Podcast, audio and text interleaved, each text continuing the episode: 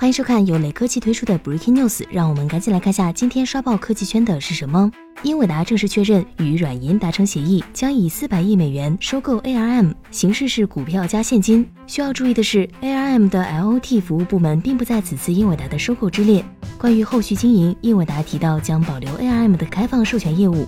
同时，软银二零一六年收购 ARM 时的承诺也会继续履行，直到二零二一年九月。在那之后，英伟达会保留 ARM 的品牌名称，并扩张其英国总部，允许 ARM 继续在英国进行知识产权注册服务。英伟达 CEO 黄仁勋认为，双方的结合将塑造出更强大的以人工智能为驱动的未来。英伟达收购 ARM，外界最担心的问题就是 ARM 的中立性能否继续保持。苹果、高通等厂商的芯片都是基于 ARM 架构，而英伟达本身也生产芯片，一旦产生竞争关系，很难保证真正的中立性。